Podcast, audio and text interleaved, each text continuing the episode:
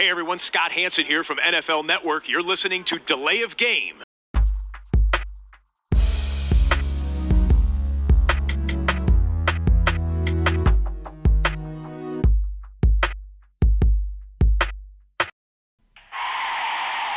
of game. Offense. Five yard penalty. Repeat down. Repeat down. Repeat down. Repeat down. Hallo, wir sind wieder, die drei Zauberer von The Day of Game und äh, wir begrüßen euch alle zu unserer 19. Episode. Angekündigt waren zwei Premieren, so zumindest stand es bei Facebook und Twitter zu lesen. Wieder mal, nee, überraschend, überraschend. Äh, wieder mal müssen wir eine dieser Premieren verschieben. Vielleicht sollten wir sich da ankündigen, damit es irgendwann mal klappt, aber die zweite Premiere wird es geben, dazu später mehr. Ich begrüße erstmal, wie immer, an meiner Seite den Christian. Hallo? Man hörte ihn gerade schon. Und äh, das Lachen sich noch so gerade verkneifen konnte gerade der Max. Ja, hallo zusammen. Der ist auch wieder bei uns. Und schöne Grüße an dieser Stelle schon mal an den Sascha und gute Besserung, Gute Besserung. der mit Zahnschmerzen ähm, und einer ja, relativ kurzen Nacht sich dann doch kurzfristig auch heute abmelden musste. Wie gesagt, diese Premiere mit allen Vieren äh, aus unserem Team Ja, ja. Es, es ist uns nicht vergönnt, sagt der Sascha, aber vielleicht kriegen wir es demnächst dann doch mal hin. Ja, die NFL ist jetzt ähm, zwei Monate in der Pause, ähm, aber wir haben trotzdem noch eine Sendung, die pickepacke voll ist und der Christian macht mich gerade darauf aufmerksam. Die Bierfrage. Richtig, die Bierfrage. Max, was hast du am Start? Ich habe einen Budweiser. Leckeres. Das klingt solide. Leckeres Badweiser, kein schlechtes Badweiser. Was hat der Christian? Habe einen Guinness. Und äh, ja, von unserem treuen Zuhörer Flo, frisch aus Asien importiert, ähm, obwohl es dieses auch bei uns gibt, aus Singapur, ein Tiger. Man könnte vielleicht ein Geräusch hören, das ist ein Döschen. Nicht aus der Flasche. Ähm, ja, wir legen los mit den Headlines, wie immer. Und müssen nochmal, Jungs, dafür kein Weg dran vorbei, auf unseren Sportskameraden Odell Beckham Jr. eingehen. Was machen die Giants denn jetzt eigentlich? Wird es da einen Trade geben? Gibt es keinen Trade? Wenn die blöd, wenn sie ihn abgeben, weil es eigentlich auch ein Once-in-a-Generation Wide Receiver ist? Oder gibt irgendwann dann jemand so viel ab äh, und bietet so viel an, dass die Giants schwach werden und sagen, wir werden den Quälgeist in Anführungszeichen los? Und ja, das Pro und Contra für einen Trade, vielleicht erstmal aus der Sicht der Giants. Christian. Ja, wir haben ja letzte Woche auch schon ein bisschen darüber gesprochen. Das ist das Thema, was die NFL im Moment ein bisschen im Atem hält, wo ähm, alle möglichen Spekulationen rauskommen, wer könnte interessiert sein. Äh, die Giants fordern angeblich zwei ähm, Erstrunden-Picks. Also erstmal gibt es kaum jemanden, außer vielleicht der Sascha beim letzten Mal ein bisschen, der die Qualität des Spielers äh, in, in Frage stellt. Er ist äh, sicherlich einer der besten äh, jungen Receiver, die, die die NFL zu bieten hat.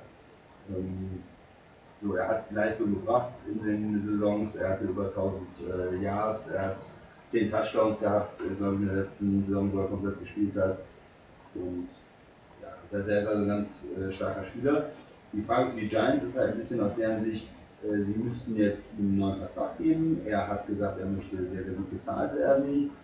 Da ist die Frage, äh, lohnt sich das im Prinzip einem Wide Receiver wirklich viel Geld zu äh, bezahlen. Er hat gesagt, er will wirklich als einer der besten Spieler bezahlt werden, äh, Quarterback Money, wie man so schön sagt, also einen ganz, ganz dicken Vertrag haben. Und da könnte es die Überlegung geben von den Giants, eventuell ihn abzugeben. Aus sportlicher Sicht jetzt macht es eigentlich keinen großen Sinn. Wir haben Manning, wir wollen auch, haben gesagt, sie denken, wir können mit ihm noch spielen und wollen eigentlich jetzt nicht ihre Mannschaft komplett neu aufbauen, sondern versuchen in die Playoffs zu kommen. Da brauchen wir ihn eigentlich wenn man für ihn zwei First-Round-Picks bekommen könnte, wenn wirklich eine Mannschaft das machen würde, dann ähm, wäre das natürlich eine Möglichkeit, auch wieder aufzubauen und sehr, sehr gute Spieler zu holen.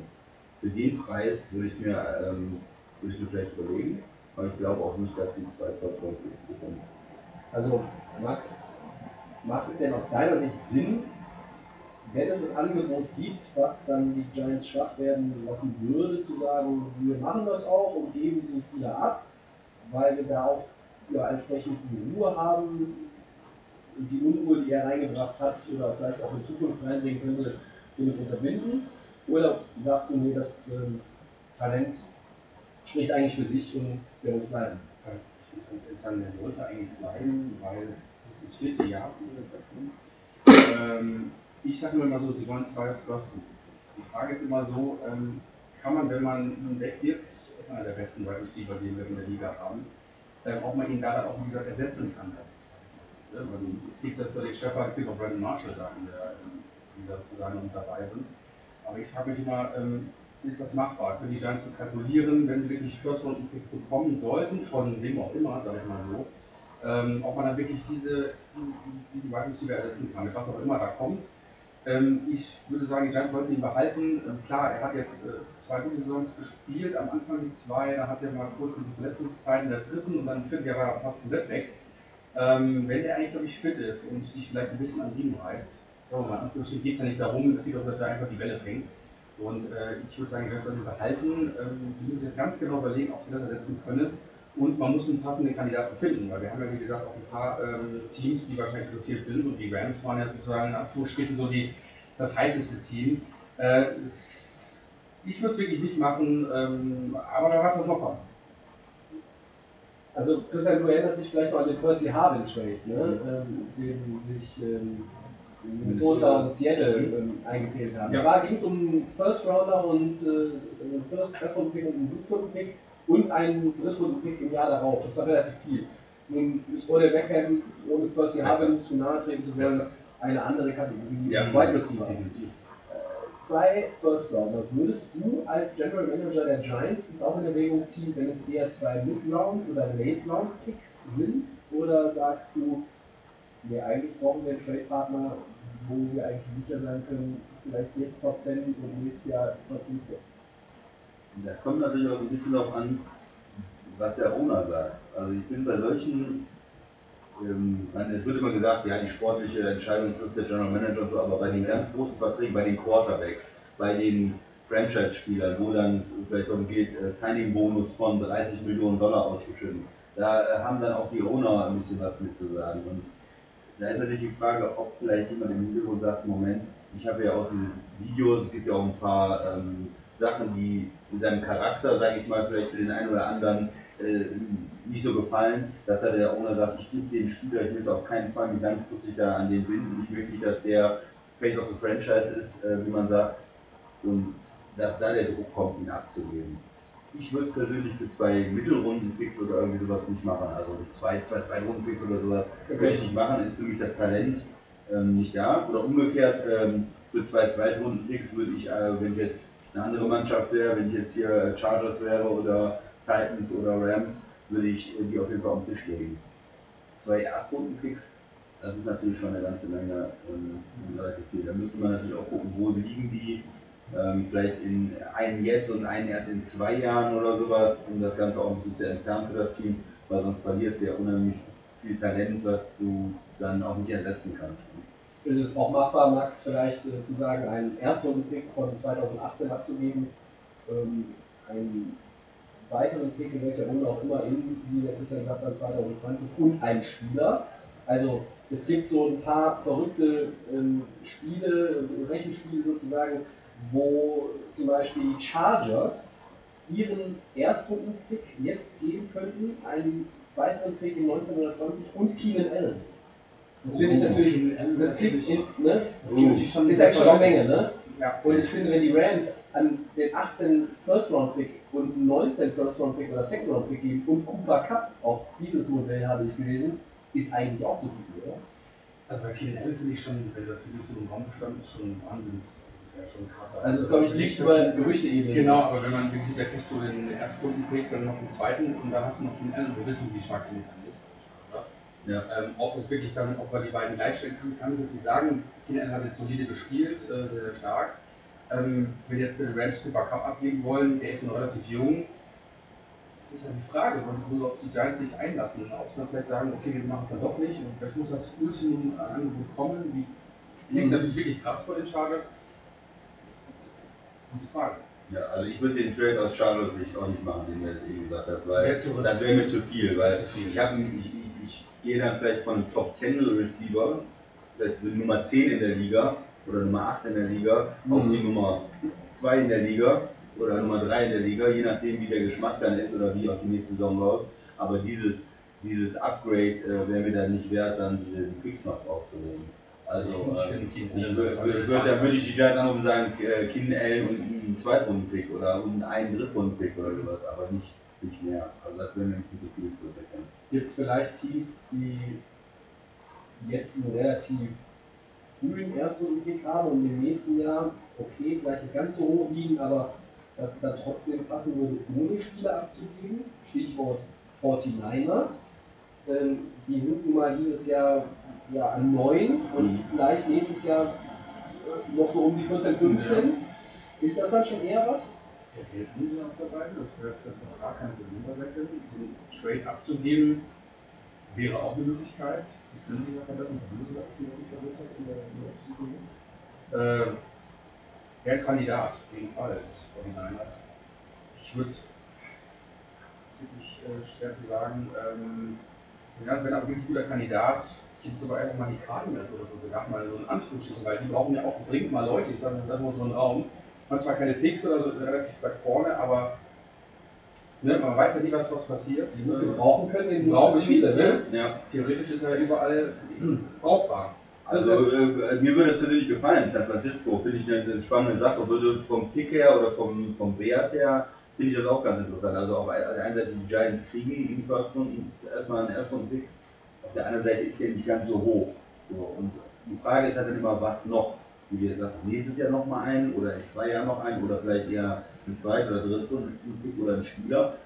Ich sag mal, man kann vielleicht ein Angebot machen. Also ich würde, ich würde schon, ich finde, das ist ein, guter Spieler. Ich habe auch gesagt, ich kann dem Sascha ein bisschen zustimmen, dass er vielleicht in den Medien als noch besser dargestellt wurde, als er ist, weil er ganz außergewöhnliche Catches gemacht hat. Ja, Er hat ein paar Sachen. Verletzungsanfälligkeit, Hype, ich weiß nicht, wie er so mit anderen Spielern auch immer klarkommt. Aber nichtsdestotrotz, wenn du die Chance hast, so einen Top-Receiver zu bekommen, würde ich mal bei den Giants anrufen und vielleicht mal so ein Angebot machen. Ob das, wenn die Giants wirklich so Vorstellungen haben, wir müssen zwei Erstrunden-Picks bekommen oder wollen Keenan Allen und zwei Erstrunden-Picks oder so, dann glaube ich, wird das nichts. Ne? Aber vielleicht, wenn sie ähm, den Vertrag nicht verlängern wollen, gibt es da eine Chance. Also ich finde es interessant, weil ich finde, es passt nicht ganz zur Taktik der Giants. Die haben gesagt, wir gehen weiter mit Eli Manning. Wir wollen eigentlich direkt ähm, in die Playoffs kommen nochmal. Wir wollen diese Saison vergessen lassen und dann brauchen sie einen also, Trade Du kannst kaum abgeben. Also klar, die, Angebote können kommen, aber ich würde sagen, die Giants sollten den definitiv behalten. Also Und als neues Team, äh, vielleicht um das noch zu sagen, muss man natürlich dann direkt gucken, dass man in Verhandlungen reinkommt und den Vertrag festmacht. Ne? Weil man will ihn natürlich dann auch nicht verlieren oder diese ganze Franchise-Tag-Sache da durchspielen, wo Leute unzufrieden werden, sondern man will ihn dann, glaube ich, auch festmachen und ähm, unter Vertrag haben für die nächsten Jahre. Er hatte sowieso wohl verlauten lassen, dass er eigentlich keinen Fuß auf ein Spielfeld setzen möchte, ohne dass er schon einen neuen langfristigen Vertrag in der Tasche hat. Weil er so bezahlt werden möchte wie die Antonio Brown, das wollte Ne, das das hat er ja schon. schon. Der wollte im gleichen Level bezahlt werden. Genau, das haben wir auch schon besprochen. Also, äh, wir haben hier eine, eine Kandidatenliste, die sicherlich nicht alle als ernsthaft zu betrachten sind, eben weil auch entweder die, das Angebot nicht passt oder vielleicht es auch vom Salary Cap langfristig nicht passt. Also auf unserer Liste stehen hier mal, ich lese schnell vor, Rams, Chargers, Browns, 49ers, eben angesprochen, Jaguars, Ravens, Titans und Packers. Also da gibt es ein paar Szenarien, wenn man sich diesen Beckham Junior in der jeweiligen Uniform vorstellt und weiß, wer, wer Quarterback ist, großartig. Mhm. Aber ob es überhaupt wirklich dazu kommt, ich glaube, da haben wir jetzt die Minuten, die wir darüber gesprochen haben, sind wir soweit einig, äh, soweit klar geworden, ähm, dass eigentlich es jetzt gar keinen Sinn ergibt, für die ihn abzugeben. Gesetzt den Fall, dass jetzt nicht noch mehr passiert, abseits des des Spielfeldes, was irgendwie dafür wird. Vielleicht, um, weil du auch Salary Cap angesprochen hast, äh, zu, den, zu den Packers kann ich, kann ich sagen, die hätten natürlich dann extrem viel in der Positionsgruppe und in die Offense investiert. Ne? Man hat äh, Rogers, den man äh, absolutes Topgehalt bezahlt, man hat äh, äh, Cobb, der ein über 10 Millionen Receiver ist, man hat Adams jetzt verlängert, den anderen Receiver, der auch sehr viel kriegt, man hat äh, Graham geholt für 10 Millionen im Jahr, den Tight End, hat jetzt schon Nelson abgegeben, weil man gesagt hat, sonst ist das zu viele Millionen Receiver. Bakhtiari, der Left Tackle, haben sie auch verlängert, also O-Line ist auch ein bisschen was investiert. Äh, wenn man dann jetzt noch so einen Mann holt, dann ist die ist eigentlich ein gewisses Ungleichgewicht in der Mannschaft. Da müsste man eigentlich schon hingehen und jemanden den äh, Kopf dann entlassen, weil das eigentlich so vom Finanzgefüge nicht passt oder spätestens nach nächstes Jahr dann entlassen, weil ja, sonst ist einfach zu viel in die Offense investiert. Genau, wir machen doch mal weiter mit der nächsten, mit der nächsten Headline. Und zwar haben wir hier eine Regeländerung in der NFL. Ähm, geht um das Thema Senken des Kopfes, ähm, um mit dem Helm voran zu tackeln, also beziehungsweise den Kontakt herbeizuführen, wird jetzt äh, neuesten, äh, wird in der neuen Saison dann zukünftig bestraft. Und äh, wir stellen uns die Frage, ähm, welche Spielerposition leidet da am meisten drunter? Da würde ich mal, Tobi, welche Positionen sagst du, ähm, leiden sich am meisten oder müssen direkt erstmal aufpassen in der neuen Saison? Ähm, so mein erster Gedanke ähm, ist natürlich, dass Cornerbacks, Safeties, Linebacker, also alle die, die quasi den Gegner, der den Ball hat, tackeln können, wollen, müssen. Da wird es, glaube ich, schon relativ schnell, muss die D-Line auch, ja. Ähm, Ich glaube aber, dass vielleicht bei der D-Line jetzt eher noch nicht so, dass das ein Problem wird. Meiner, meiner Meinung ähm, also die Helmkrone, sprich oben, der, der obere Teil des Helms, ähm, wenn, wenn dieser Teil der Ausrüstung als erstes beim Tackle den Kontakt herstellt, gibt es eine Strafe. Möglicherweise je nach Vergehen sogar auch direkt mit der Ejection bestraft, das heißt mit dem Ausschluss des Spielers aus dem jeweiligen Spiel. Das ist so ein bisschen wie beim Eishockey, dass da auch viel härter bestraft werden sollte, Checks gegen den Kopf und Checks von hinten. Das hat am Anfang, vor einigen Jahren in der deutschen Eishockey-Liga zu katastrophalen Schiedsrichterentscheidungen geführt. Und ich glaube, dass wir hier ein Schiedsrichterproblem oder ein Problem für die Schiedsrichter haben weil unterschiedliche Schiedsrichtercrews natürlich auch eine unterschiedliche Wahrnehmung haben werden. Gerade das Spiel ist physisch, es ist schnell, es wird immer schneller und auch die Spieler werden immer athletischer, das haben wir auch schon mal im Podcast thematisiert.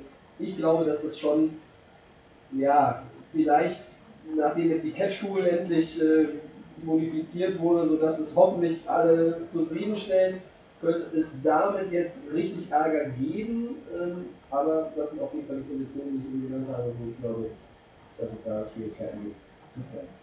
Ja, also erstmal vielleicht äh, den, den Hintergrund nochmal ein bisschen zu benennen. Es geht natürlich da um das Problem der Gehirnerschütterung, ähm, die seit Jahren jetzt Thema sind, wo sich immer mehr gezeigt hat durch Untersuchungen, dass die halt zu schweren Folgeschäden äh, führen können, umso mehr Gehirnerschütterungen, umso mehr Probleme im, im späteren Leben, äh, Gehirnkrankheiten, De- Demenz, was weiß ich. Und ähm, dass viele Spieler oder ehemalige Spieler auch darunter leiden. Und das sind, äh, ja, führt natürlich zu einer großen Debatte, dass auch Gehirnerschütterungen jetzt mehr gemeldet werden, mehr geguckt wird, aber das eigentlich nicht zu diesem alten, ja, alten Spiel passt, wo man gesagt hat, egal was passiert, komm, äh, geh wieder rein, spiel weiter, mach weiter und äh, wo es darum geht, wer ist hier der härteste Typ eigentlich. Ja? Jetzt werden mittlerweile Leute, ähm, gibt ja dieses Concussion-Protokoll, wo Leute dann äh, ins Zelt gebracht werden, geguckt wird, untersucht wird, gesagt wird, nein, der hat eine Gehirnerschütterung, der muss jetzt erstmal die zweite Attacke vorgehen. Und da ist die Liga natürlich gefordert, da gibt es natürlich auch eine Menge äh, rechtlicher Fragen und ähm, ehemalige Spieler klagen und die Liga muss eigentlich was um diese Kopfverletzung und, und ähm, Gehirnerschütterung zu ver verringern, vermindern. Und das versuchen wir jetzt hier, um, um da eine Gewalt aus dem Spiel rauszunehmen oder ein Problem aus dem Spiel rauszunehmen. Ob das klappt, ist ähm, schwer zu sagen. Ich denke, es, es wird vielleicht ein bisschen härter. Es wird am Anfang, wie gesagt, dazu eine Menge Kontroversen geben, eine Menge Strafen, die man früher nicht gegeben hätte, werden dann gegeben oder es wird unter den Fans diskutiert, warum ist jetzt der Spieler rausgeschickt worden oder warum war das eine Strafe.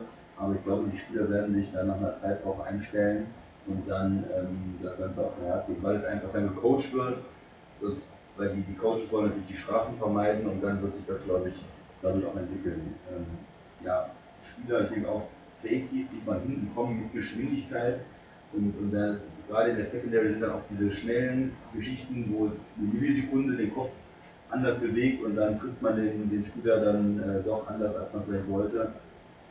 Das wird vielleicht am schwierigsten für die Safeties, das, das richtig zu fangen.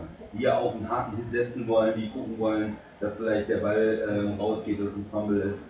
Ähm, ja, diese Spieler können es dann schwierig. Ja.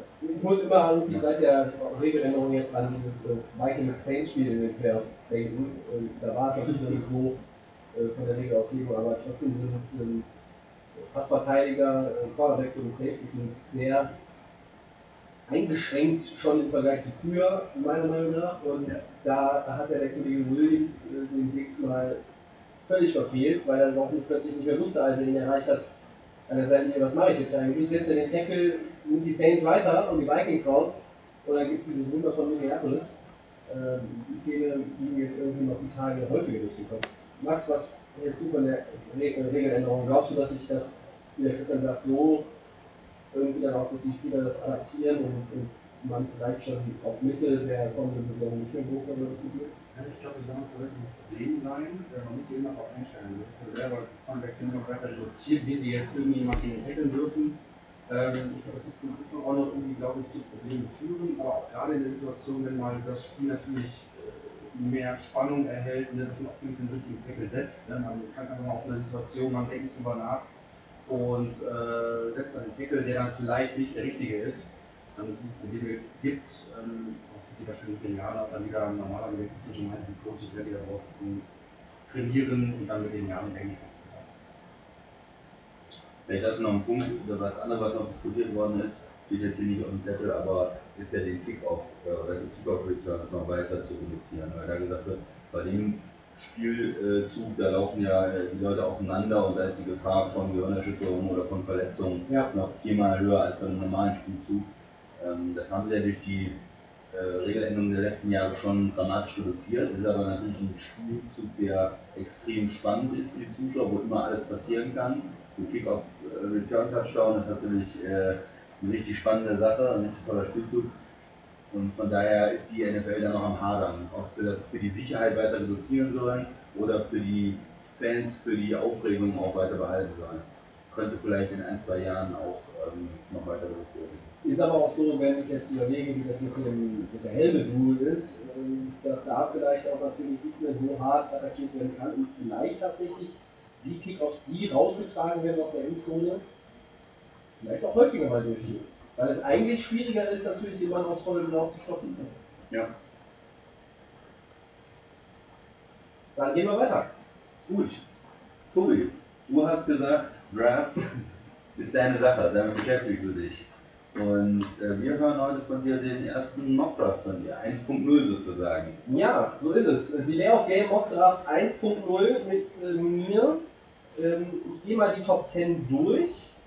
Ähm, ja, natürlich sagen viele Zuhörer, ja, wir kennen natürlich die ganzen College-Spieler nicht, aber so in Vorbereitung auf den Draft, erste Runde, Donnerstag, 26. April, wollen wir euch die Kandidaten, gerade die äh, in, den, ja, in der oberen Hälfte der ersten Runde ähm, sicherlich so auch im, im College äh, ihre Luftmarken gesetzt haben, die wollen wir euch näher bringen, Stück für Stück. Ähm, bei der Gelegenheit lade ich auch alle Zuhörer ein, äh, Fragen zu stellen zu den, den Draftmöglichkeiten oder auch den, äh, ja, das, was die Teams draften sollten im, im Draft 2018. Ähm, ich beantworte gerne alles, wenn denn auch was kommt. Und äh, wir legen mal los. Die Cleveland Browns an Position 1. Ähm, ich bin da der Ansicht, dass sie äh, auf jeden Fall Quarterback geben. Tyrod Taylor ist äh, aus Buffalo gekommen per Trade, aber ich glaube, das ist die Übergangslösung, bis der neue Mann ähm, ja, Pro-Ready ist, wie es so schön heißt. Also wirklich bereit ist, diesen NFL-Style ähm, auf der Position des Quarterbacks auch zu spielen. Ich sage, Sam Darnold wird die 1, je nach Cleveland. Er hat beim Combine nicht geworfen, beim Scouting Combine, aber er hat einen sehr guten Eindruck hinterlassen beim äh, Pro Day ähm, seiner Alma Mater USC äh, in Südkalifornien. Ähm, Albert Hammond hat mal gesungen, It Never Rains in Southern California. Das war allerdings beim Pro Day dann doch der Fall. Und er hat bei diesem verregneten Tag äh, ja, sehr gut ausgesehen.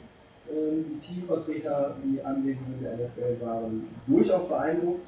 Er gilt in, insgesamt als der kompletteste Quarterback im Draft, auch wenn manche sagen, Josh Rosen oder auch Josh Allen sind in einzelnen Bestandteilen des Spiels wäre etwas besser. Ich glaube, er könnte hinter Tyrod Taylor bei den Browns lernen, bevor er 2019 oder spätestens 2020 übernimmt. Aber Sam Darnold ist ähm, sicherlich keiner, der wie als Aaron Rodgers hinter einem Brad Favre vier Jahre versauern muss, weil dafür ist der bisherige Starting Quarterback, oder der künftige der Browns nicht stark genug. Deshalb Sam Darnold an 1. Da haben wir auf Nummer 2 New York Giants, Kogi. Ja. Ähm, die dürfen an 2 picken. Ähm, die Saison war ja leider nicht so toll. Ja, was ist denn da deine? Ähm, wenn ich schätze auf der 2, wenn sie sich holen können, weil sie haben ja einige Baustellen. Äh, wen sagst du denn da? Ähm, ich gehe mit Saquon Barkley, dem Running Back von der Penn State University. Ähm, der gilt als künftiger Superstar. Äh, eine schnelle Auffassungsgabe, er ist explosiv, er kann im Backfield dieses Workhorse sein, was viele NFL-Teams gerne haben, so wie es zum Beispiel ein Todd Gurley bei den LA Rams ist. Also das, ist das Arbeitspferd, das Arbeitstier. Ähm, bei den Giants fehlt so jemand seit Jahren. Also ähm, Christian, der Jacobs, dieser Brandon mit Vornamen, Brandon Jacobs. Ja. Ja, also ich glaube, das war der letzte, der so äh, einigermaßen diese Rolle äh, vielleicht ausgeführt hat. Ähm, Barkley ist zudem sehr kräftig, äh, ist physisch sehr stark, das heißt, er kann auch als Third-Down-Back agieren. Ähm, ja, und die Giants haben auf der Position einfach massive Not. Und Starkwa war dann im letzten Jahr im Grunde derjenige, der die meisten Snaps gespielt hat. Ähm, der war so gut, aber das auch nicht mehr. Also in 1000 Yard Rusher brauchen die Giants dringend. Das könnte Saquon Barkley in einem Rookie-Jahr auf jeden Fall sein. Wobei natürlich auch viele sagen, die Giants könnten eigentlich ähm, den Quarterback gehen und Eli Manning auch da schon den Nachfolger auf die Bank zu setzen, der unter Liga noch lernt, ein Jahr, vielleicht zwei. Ähnlich wie das mit Daniel in Cleveland passieren könnte, wenn er dann alt wird. Aber ich sage, die Giants müssen hier eigentlich den talentiertesten Spieler, Offensivspieler aller Offensivpositionen nehmen, das ist Barkley. Genau, Nummer 3 haben wir dann die Jets. Die haben ja getauscht mit den Colts und gleich das nächste New York-Team. Genau. Für deine Einschätzung, wen brauchen die? Die sind da, glaube ich, irgendwie äh, Quarterback, wollen sie sich, glaube ich, irgendwie holen. Ja, die Jets traden nicht hoch für den Passrusher. Also Bradley Chubb ist der talentierteste Defensivspieler im Draft, aber die Jets traden nicht hoch äh, an die drei von der 6. Und sie haben, äh, Christian korrigiere mich, äh, zwei Second Rounder insgesamt an die äh, kurz Nein, das ich muss dich korrigieren, das sind drei. Danke, dafür ist der Christian da. Zwei dieses Jahr, einer nächstes Jahr. Der Christian ist ja bei uns auch der Beauftragte, äh, der äh, quasi die schwachsinnigen Deals in der NFL äh, auf dem Monitor stets hat. Ähm, was er übrigens auch in der NBA kann. Nochmal hier einen kleinen Ausflug. machen. Also ich sage, Josh Rosen wird der Quarterback der New York Jets. Josh McCown verlängert, Teddy Bridgewater geholt. Das sind Veteranen, die auch erstmal spielen können. Wenn man da auch wieder darauf wartet, ähm, dass der junge Rookie irgendwann übernimmt, vielleicht auch nicht mehr als Rookie, sondern auch erst in der zweiten Saison. Aber die Meinung ist, dass Josh Rosen der most pro-ready Quarterback im Draft ist. Das heißt, er könnte dann schon jetzt übernehmen. Er ist ein klassischer Pocket Passer, er hat einen sehr starken Arm, äh, einen hohen Intelligenzquotienten, äh, nicht nur was Football betrifft, er hat sehr, sehr viele Interessen. Der ähm, langjährige NFL-Coach Jim Mora hat da die Tage für ein bisschen Aufregung gesorgt, hat gesagt, man muss den äh, Fokus bei äh, Josh Rosen auf Football halten, weil der Mann hat so viele Interessen abseits des Sports. Aber das war wohl gar nicht böse gemeint, das hat aber erstmal irgendwie für ein bisschen Verwirrung gesorgt. Also ich sag Josh Rosen ähm, jetzt. Christian. Ja, darf ich jetzt was sagen? So, Ja. Nur zu diesem einen Spieler mal. Äh, der ist für mich ähm, der interessanteste Quarterback. Also wenn ich äh, Cleveland wäre, würde ich ihn, glaube ich, nehmen. Also ich bin Josh Rosen-Fan. Ich muss sagen, ich habe gelesen, da hört man immer was, ich habe gelesen, er hat nicht den allerstärksten Arm. Weiß ich nicht. Also sieht vielleicht auch ein bisschen anders, aber er ist halt als ähm, sehr intelligenter Footballspieler auch der, der wirklich die äh, Defense lesen kann. Und andere, zu denen du vielleicht immer später kommst, die haben, die können den Football überall hinwerfen. Aber was nützt dir das, wenn der das, ja, die, die, das ganze Spiel nicht versteht und äh, nicht weiß, was die Defense macht? Also ich würde ihn da bevorzugen. Für mich ist er der interessanteste Spieler. Also den stärksten Arm hat er glaube ich nicht, aber einen starken Arm. Ja, so, ja, ähm, also es ist ja immer stark genug. Es gibt ja viele, viele Facetten, bei denen die ähm, Teams, also wo die äh, Teams bei den Quarterbacks drauf achten. Und da muss man halt ein bisschen. Ähm, also Daniel gilt als der kompletteste, Josh Rosen gilt als most pro-ready. Jetzt sagt man, okay, wo ist hier der Unterschied? Ähm, Rosen kann, kann von, seiner, äh, von seinen kompletten Fähigkeiten, alles was zum Quarterback-Spiel gehört, schneller eigentlich erwartet werden auf dem Feld, unterm Center und loslegen, als es bei Sam Darnold der Fall ist. Sam Darnold gilt aber trotzdem als der komplettere auf lange Sicht. Mehr, mehr Potenzial, genau. Ja. Aber ich sag Josh Rosen hier. Du sagst Josh Rosen an Von eins. den allen Quarterbacks, die Von allen. da sind, Würdest du als erstes würde ich ihn nehmen. Ja, okay. Also unser Mockdraft 1.0. Ähm, es wird sicherlich ja noch ein 2.0 geben und ähm, ja, äh, zur Draft Night oder in der Draftwoche möglicherweise wird sich dann unser Podcast auch äh, fast ausschließlich mit dem Draft in der Draftvorschau beschäftigen. Auch hier ist endlich mal Cleveland dran. Oh, schon wieder! Die ja, Browns. die Browns. Ähm, wenn die New York Giants einen Quarterback ziehen und wir ziehen, sehen drei Quarterbacks über die Ladentheke gehen in den ersten drei Picks, ist der vierte Pick der Cleveland Browns Barkley. In meinem Mockdraft ist er es nicht, weil er ist er weg. Bradley Chubb, ich habe ihn hier schon angesprochen, bester Defensivspieler im Draft. 40 Yard Dash beim Scouting Combine in 4.65 Sekunden, das ist bärenstark für einen Edge Rusher. Ähm, der wird von vielen schon mit Von Miller verglichen, ähm, der Kollege von den Denver Broncos. Ähm, ja, Defensive End, North Carolina State, Bradley Chubb. Die Browns könnten da natürlich auch auf der Seite des Balles ähm, noch Hilfe gebrauchen. Ähm, Wäre wär wahnsinnig, glaube ich, für Cleveland. Die hatten dann äh, die zwei Wahnsinns Edge Rusher äh, letztes Jahr und dieses. Jahr Mike Garrett letztes Jahr und dann Chubb dieses Jahr. Ähm, das ist schon, damit kann man in der Defense schon was machen. Also ich glaube, die wären da happy. Auch wenn, wenn er so fallen würde mit Donald und, und Chubb, das wäre, glaube ich, nicht da werden sie nicht äh, traurig. Nein. Wobei mit 1 und 4 äh, werden die wahrscheinlich nie traurig sein, weil sie da einfach dieses Jahr unheimlich viele Möglichkeiten haben. Auf der 5 haben wir die Denver Broncos. Die haben sich jetzt immer verstärkt auf der Quarterback-Position, wo wir ja immer schon wieder gesagt haben, die bräuchten ja auch einen Quarterback, weil sie mit ihren letzten Picks nicht so zufrieden waren. Aber Tobi, was denkst du denn? Jetzt haben sie ja Case Keenum geholt. Und was denkst du, was die Broncos dann machen werden? Ähm, ich glaube, sie draften keinen Quarterback.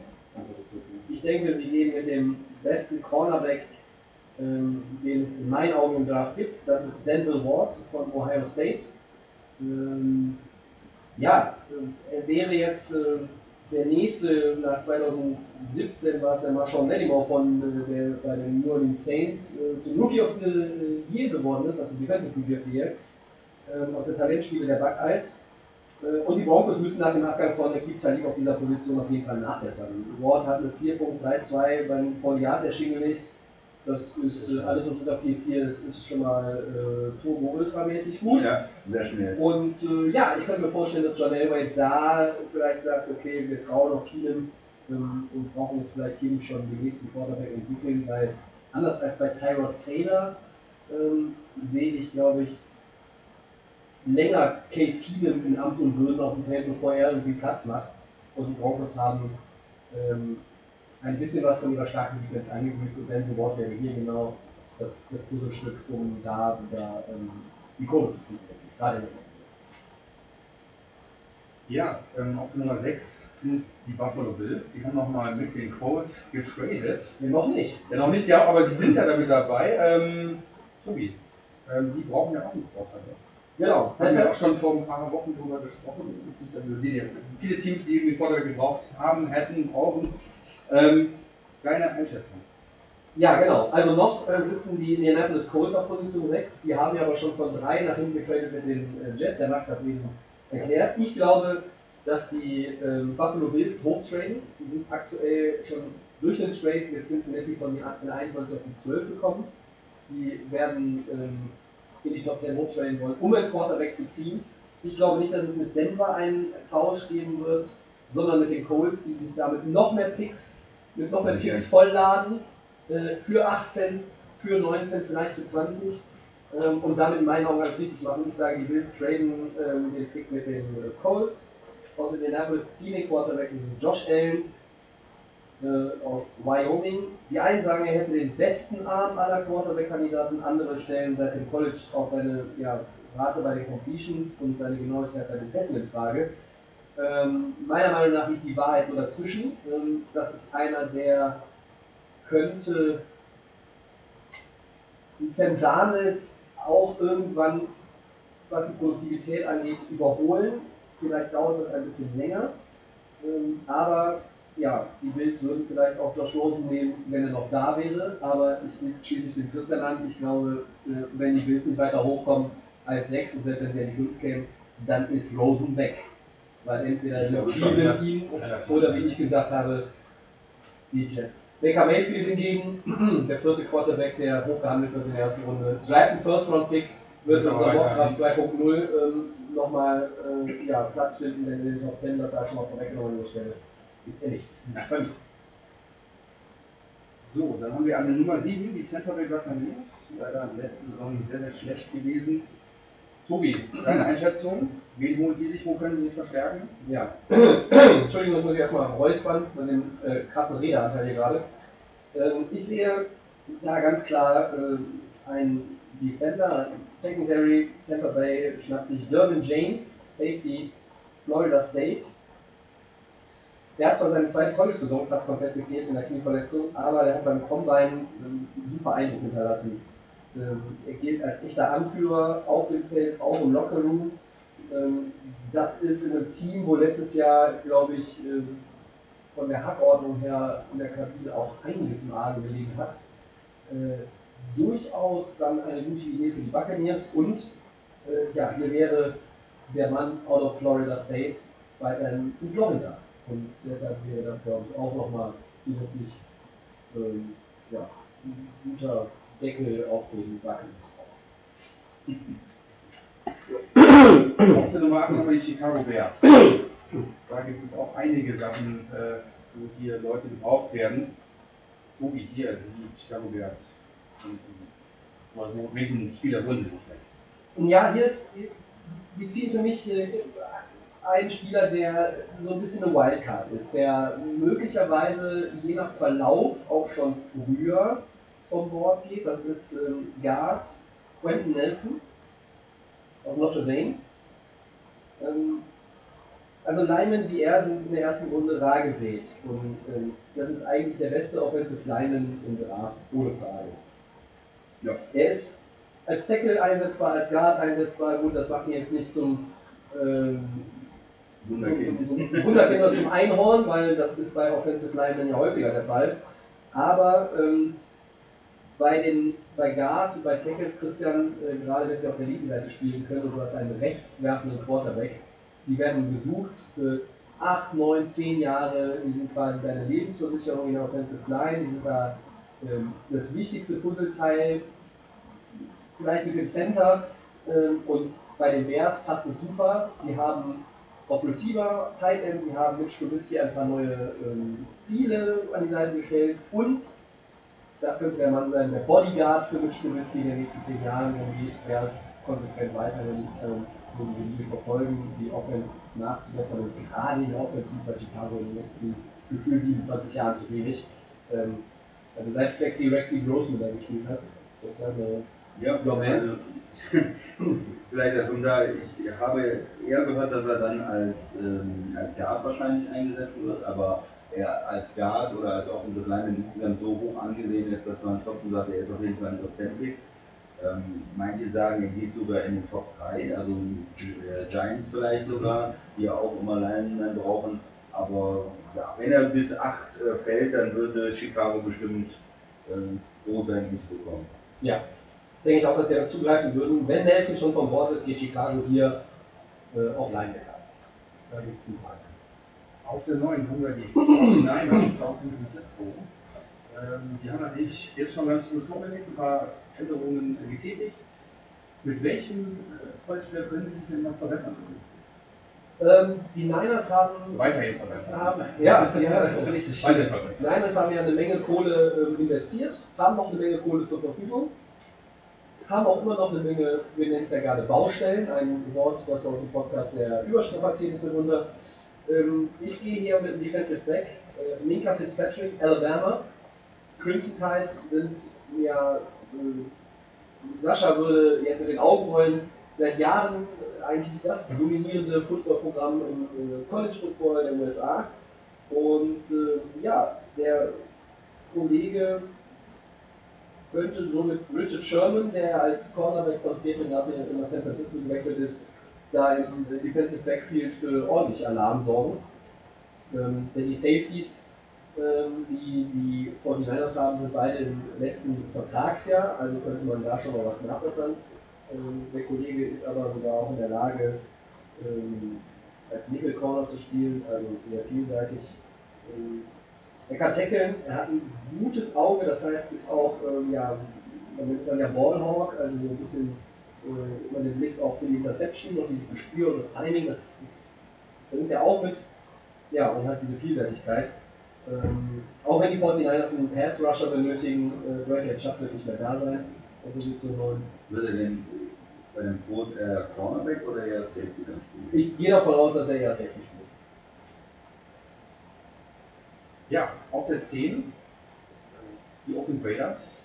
Wer von den Colleges wird jetzt in Zukunft von äh, unserem Man äh, Chucky, Chucky, ähm, sozusagen, Gruden. Chucky Gruden ähm, gecoacht, Tobi. Ja, ähm, puh, also Oakland, das ist so eine Nummer, ich glaube, die werden sich nicht bewegen in der äh, Draft-Reihenfolge, definitiv nicht. Und die haben sicherlich so ein paar äh, auf ihrer Tafel stehen im äh, Draft War Room, die dann leider sich schon runternehmen müssen, aber sie haben dann noch bestimmt noch einen Haufen Kandidaten, die für sie in Frage kommen. Und ich jetzt mal hier den Fokus auf äh, Roquan Smith, Linebacker Georgia.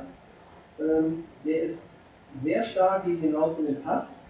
Ähm, ist körperlich so jetzt nicht der allergrößte. Das hat ihn so ein bisschen auch immer bei den Scouts äh, ja nicht zurückgeworfen, aber das wirft halt immer so ein bisschen noch ein paar Fragezeichen auf.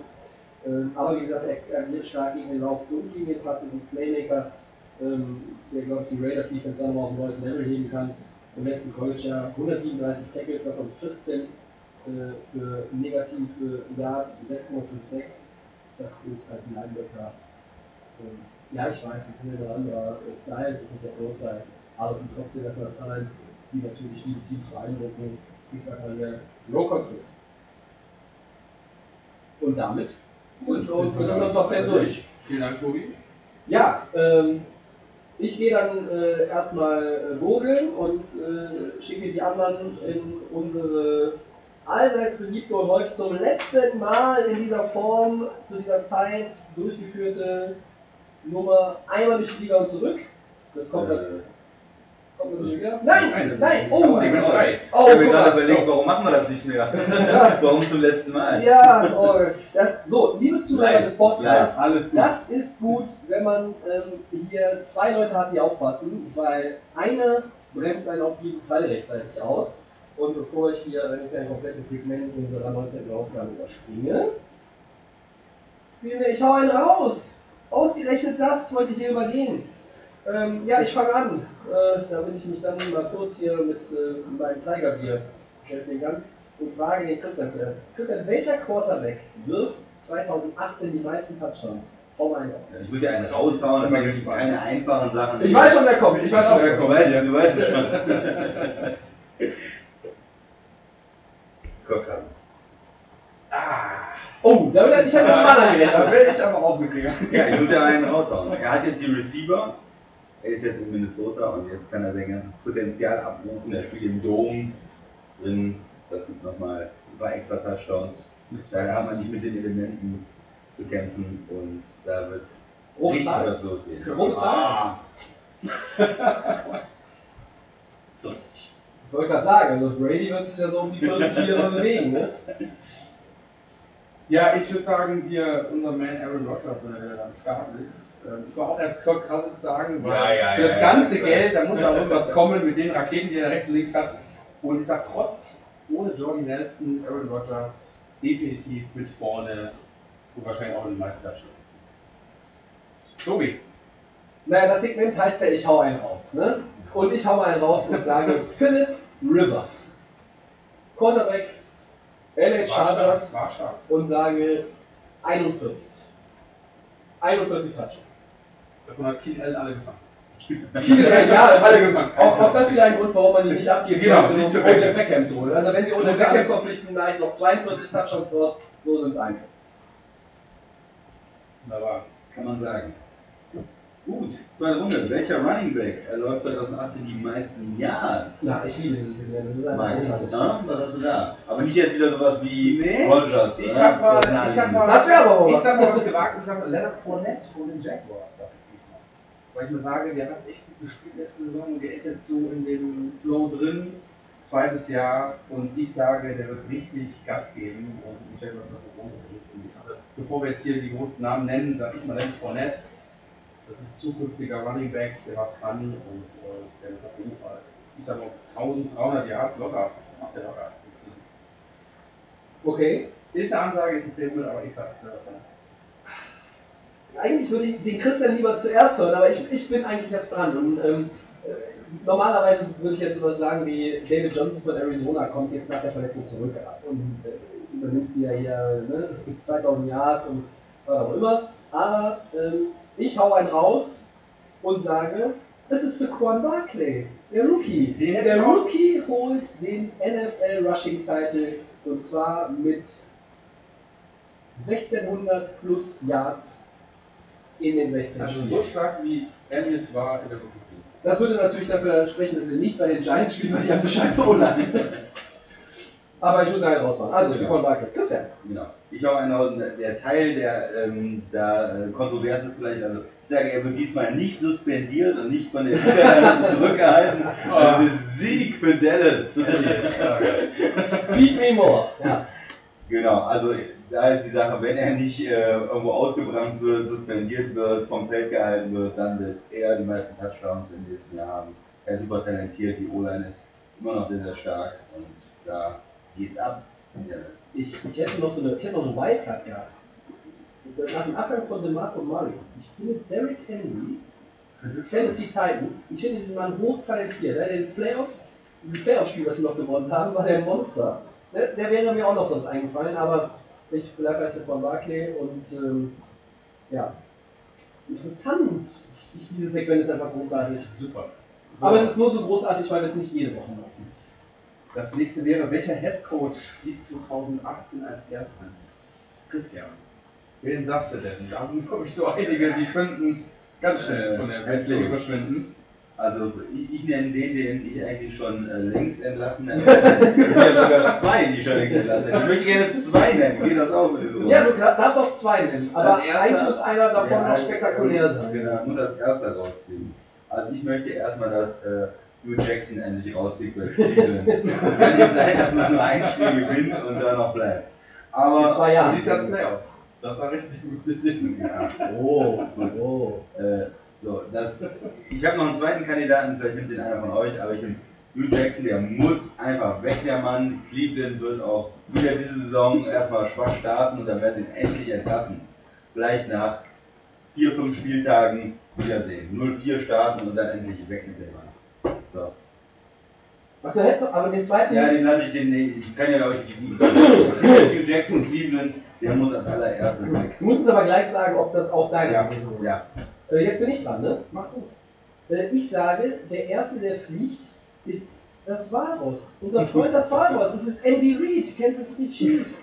Ein äh, Head Coach, der hoch angesehen ist, der, äh, den wir, obwohl wir ihn ja liebevoll Walross nennen, äh, auch bei uns ja sehr hoch im Kurs steht. Christian Ich schätze ihn, ja, zustimmt, ja. Äh, aber ähm, Kansas City steht vor einer schweren Saison. Ähm, und ich glaube, wenn das mit Mahomes nicht funktioniert und auch der Rest des Teams irgendwie nicht so zündet, äh, und es muss ja irgendwie so ein bisschen was Spektakuläres sein. Also, ähm, ich hätte sonst jetzt irgendwie äh, Dirk Cotter von, von Tampa Bay äh, gehabt. Christian, das war dein zweiter. Also, das schon. er unbedingt weg. Aber ich, ich glaube, um, ich sag jetzt mal, ich hau halt raus, Andy Reid, Max. Ja. Vergessen alle hier ähm, den Mann aus Miami. Okay, ja, okay. Ja. Adam Gaze sag ich, dass der als erstes geht, weil das. Warum überrascht mich das? Ja, also wir haben ja die ganzen Entscheidungen, ihr habt glaube ich mitbekommen, was in Miami abgeht. Ich glaube, wenn das so Wir haben gelernt, wegzugucken. Genau, und das Thema ist einfach so, ich denke, Adam Gaze könnte so ein Kandidat sein, der als nächstes fliegt, wenn die Dolphins jetzt nicht die ersten vier Spiele gewinnen in der Saison. Also, Ähm, 2-2 Stadion ist schon weg. Ja, also Nein. ich, ich glaube, das Ranking wird schon gesagt, die Dolphins einer der schlechtesten Teams der kommende Saison sein werden und äh, ich sehe auch gar keinen Grund, waum es jetzt in Anführungsstrichen, wo man Fan ist, wo es jetzt stark verbessert sein kann. Könnte sein, dass die noch kurz vor der Saison einen anderen Quarterback Natürlich, äh, mal, man, Jay. Jay Jay Cutler. Nochmal wieder. Aber der kommt natürlich auch für einen günstigen Vertrag natürlich wieder mal zurück. Vielleicht ist er noch in Miami, wir wissen es ja nicht. So, sollte Cutler zurückkommen, machen wir einen Jay Cutler wieder auf Game Special. Besonders Special von mir natürlich. Ja. Ja. Da geht es nur um ihn. Ähm, nee, Adam Gaze ist so ganz, äh, ganz gefährliches, äh, ganz gefährlicher äh, Position ist gerade für ihn, weil einfach ist ein kompletter Wirrwarr bei den Dolphins. Man weiß nicht, ob das mit Tannehill alles funktioniert. Ja. Ähm, hast du da auch keine richtigen Running Backs, hast den alten Ward da und ob Amendola jetzt das Wunder bringt. Ich sag mal, LMB ist einer so der ersten Top 3 im nächsten Jahr. Wieder mal eine sehr interessante Runde von Ich hau einen raus. Und jetzt kommen wir aber dazu. Beide, beide nicken. Ja. Beide. Jetzt- Okay, jetzt jetzt ist- richtig. jetzt ist richtig. Jetzt richtig. Einmal durch die Liga und zurück. Vorerst das letzte Mal, weil wir heute bei der NFC South angelangt und das ist die achte Division. Damit haben wir alle Divisionen ähm, einmal im äh, kurzen Rückblick, Highlights und Enttäuschungen und einen kleinen ersten Ausblick auf 2018 Pre-Draft, wie es so schön heißt, ähm, abgehandelt. Aber diese eine halt noch nicht. Wie immer gehe ich einmal schnell mit den Zahlen durch. Die Saints haben sie gewonnen, 11-5. Die Panthers waren Zweiter, 11-5. Die Falcons 10-6, die Buccaneers 5-11 und es war natürlich die einzige Division, die drei Playoff-Teams gestellt hat. Beide NFC Wildcard-Teams kamen aus der NFC South. Und ähm, ja, nur die Buccaneers sind da abgefallen. Christian hätte der Cotter am liebsten schon vor dem letzten Spiel der vergangenen Saison entlassen, wenn er in Tampa Bay äh, irgendwelche Aktien haben würde. Und äh, ja, der Christian fängt gleich mal an. Was war denn so, äh, oder wie blickst du auf diese Division zurück? Ja, ich denke erstmal war für die Saints eine super positive Saison. Die hatten die äh, starken Rookies, die haben äh, offensiv starken Football gespielt, diesmal mehr auf den Lauf bezogen. Wir hatten letzte Saison öfters darüber gesprochen, sind in die Playoffs gekommen, haben in einem ganz äh, spannenden Spiel dann in den Playoffs verloren. Also insgesamt eine gute Saison. Die fühlen sich auch so, als wenn sie jetzt direkt äh, weitermachen können diese Saison, glaube ich. Bei denen wird es direkt losgehen, die wollen spielen, die wollen irgendwie nochmal in den Super kommen. Äh, Panthers sind auch zurückgekommen, haben eine interessante Saison gehabt, äh, wo in der Offense nicht alles zusammenlief, wo man das Gefühl hatte, die haben sich so ein bisschen durchgewurschtelt durch die Saison, wir haben nicht so dominant gespielt wie andere Teams, aber sie haben das Spiel gewonnen, die Defense war zum Teil stark. Äh, Cam Newton hat auch manchen Spielen überzeugt und da sehr starke Leistungen gebracht, immer ein bisschen wechselhaft gewesen. Da ist sicherlich die Sache, wie kann man sich verstärken, vielleicht in der Offense, wie kann man das Team noch besser um, um, umbauen, äh, um konstanter zu werden, vielleicht auch. Ja, Falcons nach dem Super Bowl, nach der Super Bowl Niederlage, die ja extrem schmerzhaft war, auch davor der Saison gegen New England, sind sie wieder ganz gut äh, hingekommen. Sie waren nicht so stark wie die Saison davor. Sie haben ja auch vor allen Dingen ähm, ihren Offensive Coordinator verloren und mussten einiges umstellen. Da, das Team hat sich ein bisschen ausgeglichener entwickelt, die Defense ist ein bisschen stärker geworden im Vergleich zur Offense. Von daher sind sie da ein bisschen ausgeglichener geworden und hatten ja auch durchaus die Chance, die Division zu gewinnen. Also ich denke, alle drei Teams, Saints, Panthers, Falcons, fühlen sich ganz gut mit ihren Chancen auch wieder in die Playoffs zu kommen. Bei allen sind die Quarterbacks weiter da, die wichtigen Spieler weiter da, eine Menge Kontinuität eigentlich. Ähm, Tampa ist da das einzige Team, was abgefallen ist, was extrem enttäuscht hat. Viele haben vor der Saison gesagt, Winston, der macht den nächsten Schritt, der hat super viel Potenzial, die haben die Wide Receiver, Hat er den nächsten Schritt gemacht? Da hinten. ja, äh, so, wir hatten wieder kein, kein Laufspiel schlecht, äh, Line nicht so toll, Verletzungen, Winston hat viele Turnovers gehabt, äh, die Defense war auch nicht so gut, äh, da fehlte der Pass Rush. Und sie sind wieder da, irgendwie laufen sie dem Rest der Division hinterher. Für mich auch eine Coaching-Frage, wenn ich ein Talent habe, was hat der Coach gemacht in den letzten Jahren, warum entwickelt sich das Team nicht weiter? Aber okay, die Verantwortlichen sehen es ein bisschen anders, die haben jetzt nochmal äh, investiert auch in der Saison und versuchen da endlich auch einen äh, Pass Rush zusammenzustellen. Ähm, McCoy da, den Defensive Tackle, auch ein bisschen was zur Seite zu stellen in der, in der Abwehr, dass da von außen Druck kommt. Das, die waren jetzt wieder eines der Teams, die, die am wenigsten Sex hatten in der Saison. Das, das fehlt einfach. Wird man sehen, ob sie das äh, schaffen. Gut, jetzt habe ich genug geredet. Max. Mach ich mal weiter. ja, ich kann dem Chris eigentlich nur so beim meisten zustimmen. Ich fand so, die Panthers war so ein bisschen ähm, so das Team, wo ich jetzt auch nicht so voll überrascht, also wo ich nicht so positiv war, weil es einfach so eine One-Man-Show war. Das sage ich mal so. Es war ähm, so alles so Ken Newton, er hat sich da so ein bisschen durchgemacht, der Christian schon gesagt. Ähm, fand ich so lala. Ähm, wenn die Buccaneers dann nur so ein bisschen mehr jetzt rauskommen sollten, sich ein bisschen mehr passen, könnten sie wahrscheinlich auch mit den Panthers ziehen. Die Saints und die Falcons haben mir sehr, sehr gut gefallen. Die hatten beide ein bisschen Pech in den Playoffs. Ähm, die Saints waren da kurz davor, auch sozusagen die Falcons durch die Rechnung gemacht. Äh, und ich denke mal, dass auch die beiden Teams wieder dabei vorne sind. Bei den Panthers, ich denke, man kann auf auf und ab sein. Vielleicht die Buccaneers auch wieder stärker. Ähm, ist auf jeden Fall eine krasse Division auch für die Buccaneers selber, weil sie einfach diese kurzen Füße haben. Und, äh, aber wie gesagt, ähm, Saints, Falcons super, Panthers okay und Buccaneers. Tobi. Ähm, ja, also die, die Panthers hatten ja mit elf Siegen denselben Rekord wie die Saints und haben nur durch Niederlagen im dritten Bereich den Divisionssieg verpasst. Ja. Und ich hatte sie ähm, in unseren ersten Day of Game Ausgaben eigentlich immer als das Team gesehen, das da rausfällt, das auch nicht in die Playoffs. Ich weiß, ich kann es manchmal auch gar nicht genau erklären, aber irgendwie überzeugt mich diese ganze Truppe nicht. Du hast es gerade angerissen. Newton, das ist alles Newton abhängig. Es ist. Ähm, Du musst manchmal ja. Superman sein, damit die Offense läuft, hat man das Gefühl. Genau. Irgendwelche Läufe machen, irgendwas. Also es gibt manchmal Offenses, die, die laufen einfach um die geölte Maschine ja. in New Orleans und bei, bei den Panthers, da, Ja. da hakt das oft manchmal. Ja, er muss Aber auch noch aus Scheiße noch irgendwie was Aber Produktives genau, bei, machen. bei das ja. erste Mal war bei den, bei den Running Backs hast du noch Stewart und den McCarthy gehabt und die haben sie immer wieder, ähm, immer wieder gewechselt und dann, wenn es irgendwie nicht klappt, ist sie hinten selber gelaufen. Also ich denke mal, da war auch, wie gesagt, irgendwo dann wieder der One-Man-Show wieder am Start. Ähm, Wide Receiver, aber jetzt Francis und, und Jin haben sich das auch so gegenseitig unternommen. Ne? Ja, also außer Francis war da nicht, nicht Francis war eigentlich der Stärkste, ja. Ja, also insgesamt ähm, natürlich, wenn, wenn du drei Playoffs, Playoff-Teams ähm, hattest in der Division, ist das die beste Division der NFL gewesen. Das kann man jetzt das ist nicht Hand zu weisen. Tampa Bay war eine, war eine Enttäuschung, aber man muss natürlich auch sehen, alle spielen zweimal gegeneinander in der Division und wenn drei Teams zehn Siege und mehr haben, dann ist es ja automatisch eigentlich, dass der vierte schon ein Stück weit abfällt. Ja. Ähm, Christian, du hast völlig recht. Das Potenzial und das Talent, was die Buccaneers eigentlich haben, beziehungsweise was ihnen nachgesagt wurde, das ist überhaupt nicht zur Geltung gekommen, das ist nicht abgerufen worden. Das lag viel an Verletzungen.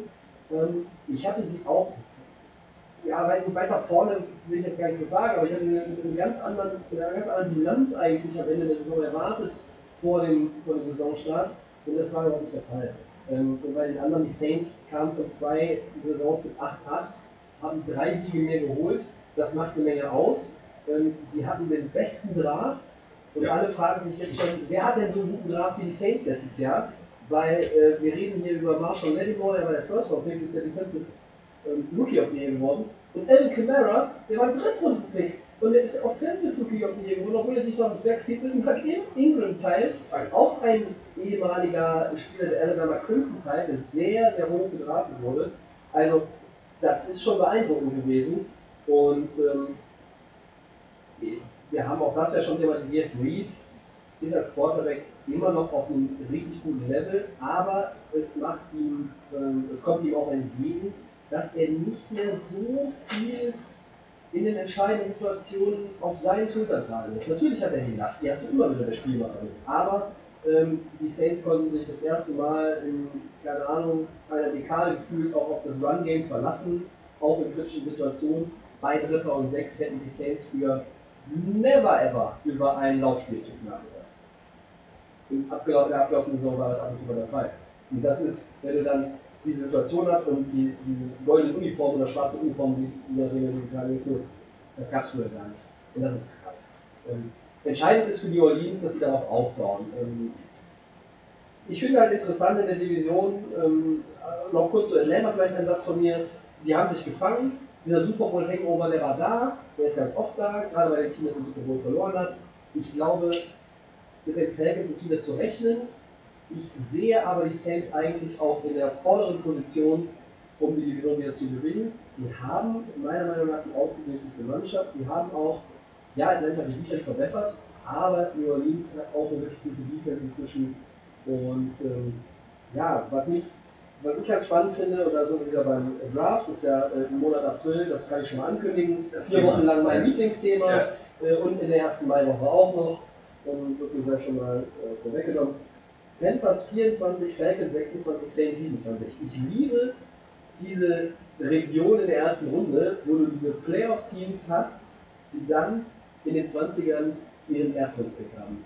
Weil da ist eigentlich ganz klar, auf was die abzielen. Denn die können das ganze, das Board können die ganz entspannt verfolgen im Draft, die ersten 20, weil sie genau wissen, welche 20 Spieler gar nicht bis zu ihnen durchlaufen.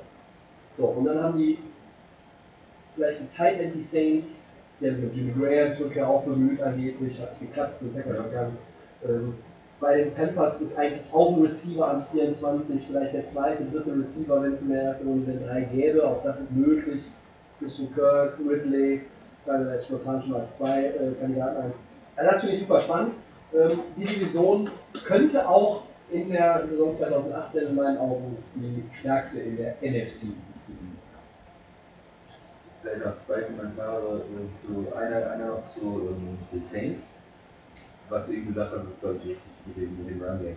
Die hatten auch in den, in den Jahren davor mal effiziente ähm, Games oder Lauf, Lauf, ähm, Laufoffense, aber da war es immer so, äh, der Pass hat das alles aufgesetzt. Also ging immer um Breeze und, und wie die Abwehr Breeze stoppt und klar, dann haben die viel Nickel gespielt oder Diamond gespielt und dann äh, konnte man auch mal laufen. Aber jetzt ist wirklich eine Stärke des Teams. Also du kannst auch laufen, wenn du laufen willst und wenn der Gegner weiß, du willst laufen.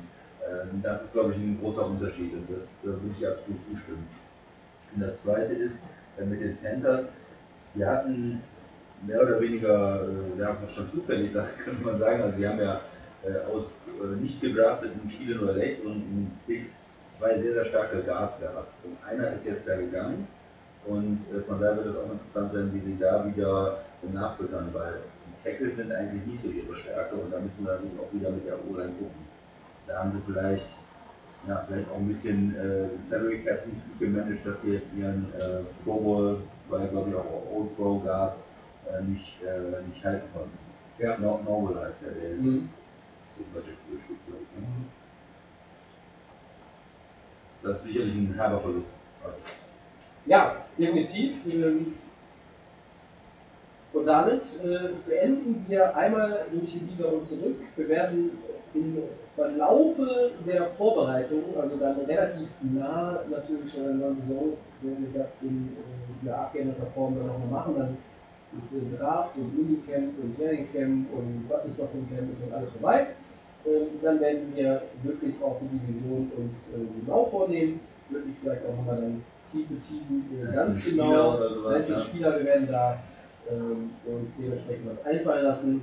Die Offseason ist lang und vor allen Dingen, ähm, das können wir vielleicht an der Stelle auch mal erwähnen, ähm, da haben wir uns glaube ich auch schon abseits des Mikrofons äh, untereinander drüber unterhalten, so nach dem Draft ab Mitte Mai bis zur Preseason Anfang August, da ist es dann natürlich so, da ist jetzt nicht mehr so viel Spektakuläres, aber eure Jungs von Liga of Game werden sich etwas einfallen lassen. Wir werden weiterhin euch auch mit allen wichtigen versorgen, mit Prognosen, mit Vorschauen, mit Fakten, ähm, mit Rätseln, mit Rechenaufgaben, mit so Vertragsdetails und was nicht allem.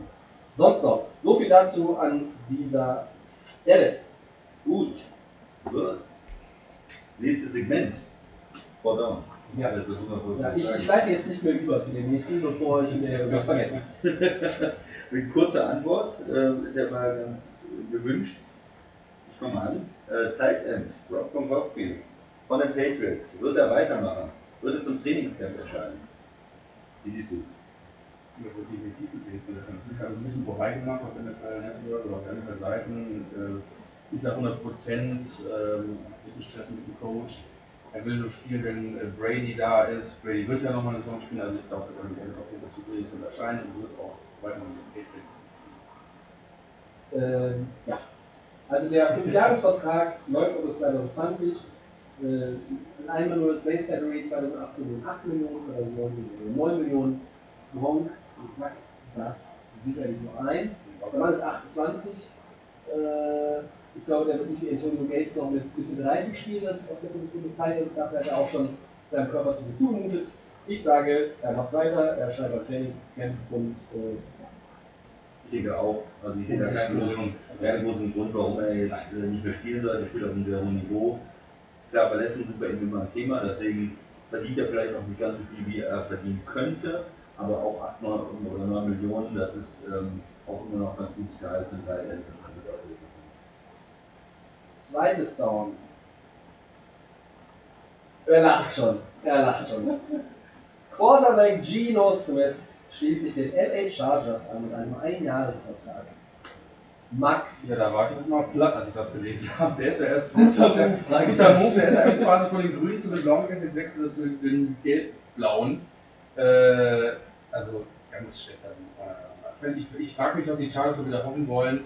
Daniel Rivers, warum gibt man den Geno Smith, ähm, der ja wirklich überhaupt gar kein Spiel leiten kann, machen kann, eine Führungsposition ist, es tut mir leid, dass ich so krass sagen muss, aber wenn Geno Smith-Fans hier draußen irgendwo vielleicht noch sind, Ja, der Aber, AFC East Experte ähm, wenn man, wenn man sieht, was damals bei den Jets, da wurden viele Hoffnungen äh, auf ihn äh, quasi, also wurden viele Hoffnungen gemacht von ihm. Und dann haben wir halt wirklich, wenn ich die Statistik sehe, was er hier hatte, 35 Spiele, 29 Touchdowns und 36 Interceptions, da frage ich mich, was die Chargers damit erreichen wollen. Also ganz klare Ansage, schlechter Move. Hätte man, Christian, hätte man sich doch auch an äh, einen der äh, 27 Quarterbacks der Minnesota Vikings holen können als Backup, oder? Ja, ich dachte, äh, im ersten Moment, als ich das gelesen habe, dachte ich, boah, Gino Smith, jetzt müssen wir über den noch reden. Also das ist eigentlich, über äh, eigentlich wollen wir über den gar nicht reden. Äh, eigentlich ist es ein unwichtiger Move. Aber ich bin da nochmal in mich gegangen und möchte dazu noch äh, Folgendes sagen. Äh, wir haben ja letztes Jahr gesehen, nochmal, wie wichtig ein Backup auch sein kann. Wie schnell der Starter verletzt ist. Ist er ein guter Quarterback? Nein. Ich wollte ihn letztes Jahr Ist er ein guter Kein Backup, Auch nicht. Ich wollte ihn auch nicht bei den Giants sehen hinter äh, Da war ich auch schon ein Spiel, das fand ich auch vollkommen richtig, das fand ich auch nicht. Aber mich hat jetzt, ich, ich sag's mal, ich nenne das den äh, Case Keenum Faktor. Es gibt vielleicht doch noch einen Backup, der mit Ende 20, 28 Wow, wow, wow, noch ein bisschen was lernen konnte von Eli, von Philip Rivers dann. Vielleicht spielt er nochmal ganz gut. Vielleicht führt er nochmal die äh, Chargers dann zum Super Bowl Sieg. Ja, du sagst, für die alleine zum Super Bowl, aber ich bin schon Smith, das kann ich dir sagen. Du. Also ich es ein guter Move. Okay, wenigstens einen. Ja, ich mach's kurz. Nein, kein guter Move. Nächstes Down. Ja, ähm, die Jets haben auch nochmal ein bisschen verstärkt. Und zwar haben sie sich den äh, Thomas Rhodes von den äh, Seahawks für den Running Back. Äh, ist das ein guter Move? Sie brauchten ja einen, Forte ist nicht mehr da. Tobi, deine Einschätzung. Das ist ein besserer Move als Geno Smith zu den, zu den Chargers. Mich zu. Ja, ähm, ja, der war jetzt auch ab und zu mal verletzt, ne? aber der Mann ist erst 24 Jahre alt ähm, und ich glaube, äh, der kann im Backfield der Jets da noch seine Rolle finden. Ähm, der ist sicherlich jetzt nicht der, äh, der Running Back, der irgendwie die Hauptlast tragen kann äh, oder nicht wird. Ähm, ja, ich finde es ist okay.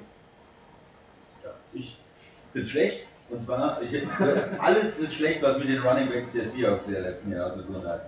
Die waren einfach nur gruselig schlecht. Ja. Äh, vielleicht wollen sie auch mal Eddie Eddie holen. Äh, können sie gerne machen. Aber für mich Seahawks Running Backs. Nein. Also wenn Nein, jemand sich die Frage stellt, was der Christian für ein Problem mit Eddie Lacey hat, äh, das taucht ja immer mal wieder hier so sporadisch auf, äh, der äh, meldet sich bei Twitter oder Facebook. Ne? Christian gibt dann bereitwillig aus als Manager der Social Media. Ich mache auch kurz knapp äh, schlechter Move. Äh, kein schlechter, ja, schlechter Move. Was? Ja, Der Mann ist 24. ja. ähm, Ich hätte jetzt echt gedacht, dass Wie gut, wie gut waren denn die Jets Running Backs in der letzten Ja, Jahr?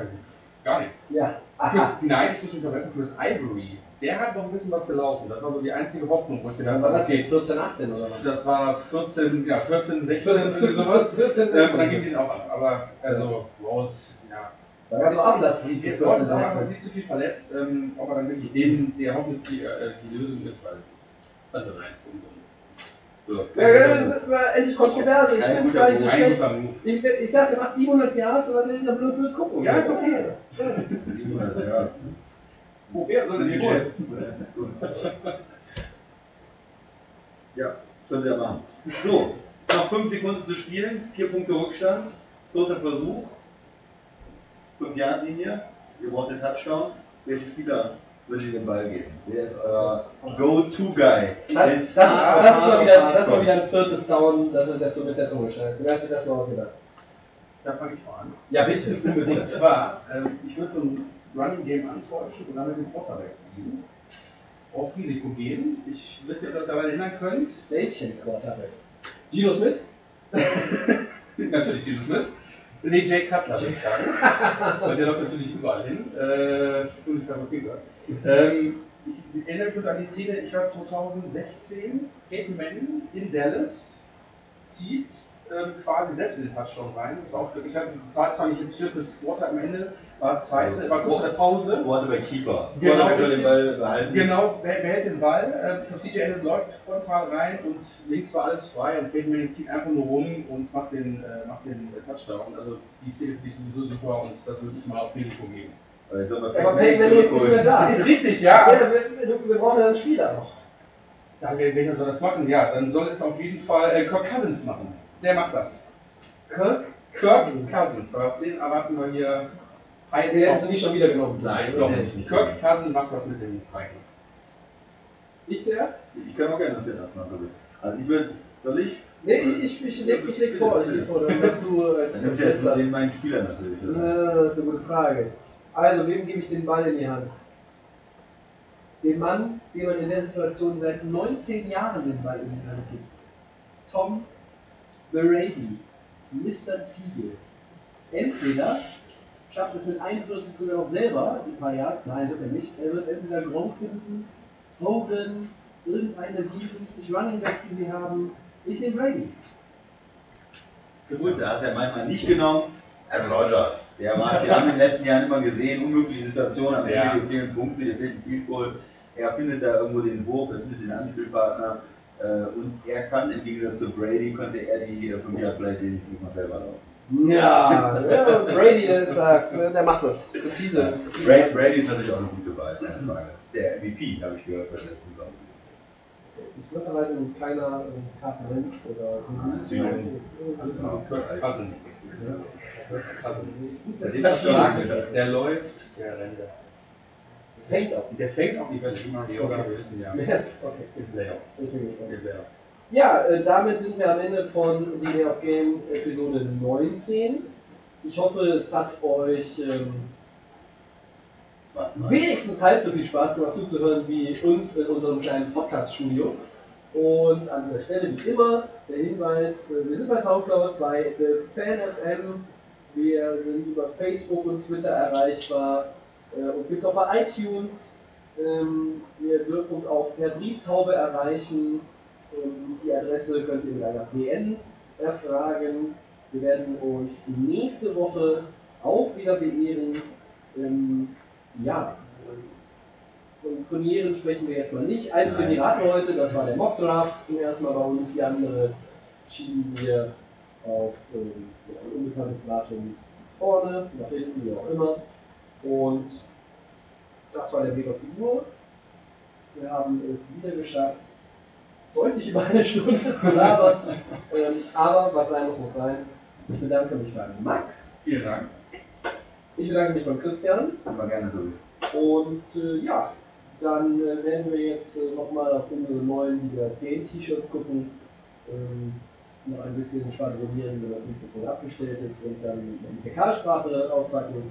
Und an dieser Stelle sagen wir alle drei zusammen Ciao. Tschüss. Tschüss.